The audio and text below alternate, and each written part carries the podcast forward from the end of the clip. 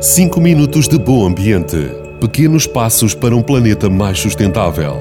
Todas as quintas-feiras na Vagos FM, às 9h30 e 18h30. 5 minutos de bom ambiente, com o patrocínio do município de Vagos. Hoje vamos falar das chuvas. Mas antes, só um pequeno parênteses para lembrar uma escala usada em química para medir o grau de acidez, neutralidade ou alcalinidade de determinada solução e que varia entre o 0 e 14.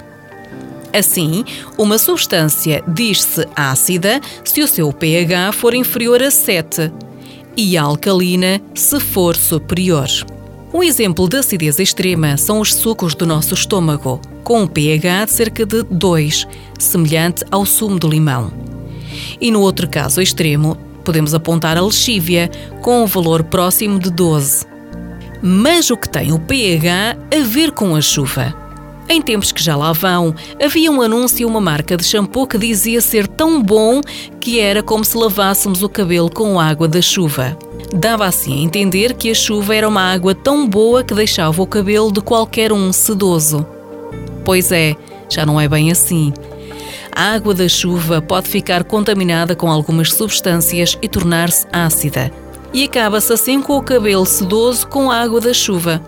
Embora alguns fenómenos naturais, como por exemplo a atividade vulcânica, possam contribuir para uma acidificação da água das chuvas, o maior contributo é, sem dúvida, das atividades humanas.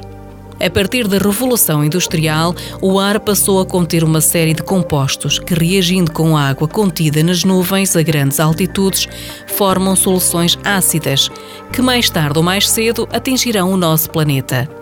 Estas chuvas ácidas, conforme os locais onde caem, podem afetar plantações, prejudicando colheitas e trazendo diversos prejuízos sociais e económicos. O património artístico, histórico e cultural, ao corroer os elementos metálicos de edifícios e infraestruturas ou danificando o aspecto externo dos monumentos quando depositada sobre eles e a saúde dos seres humanos, pois a acumulação de certos compostos no organismo pode provocar doenças respiratórias.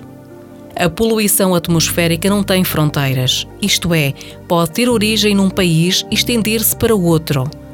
Fica muito complicado perceber qual é a fonte inicial, nem mesmo que fontes emissoras contribuem para a formação de chuvas ácidas. Como podemos dar o nosso contributo para diminuir a emissão de poluentes? Utilizar transportes coletivos. Utilizar fontes de energia menos poluentes. Proceder à correta manutenção dos veículos utilizar combustíveis com baixo teor de enxofre. Que venha a chuva, mas que não seja ácida.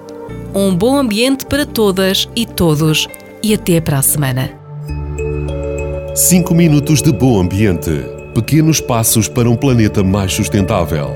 Todas as quintas-feiras na Vagos FM, às 9h30 e 18h30. 5 minutos de bom ambiente, com o patrocínio do município de Vagos.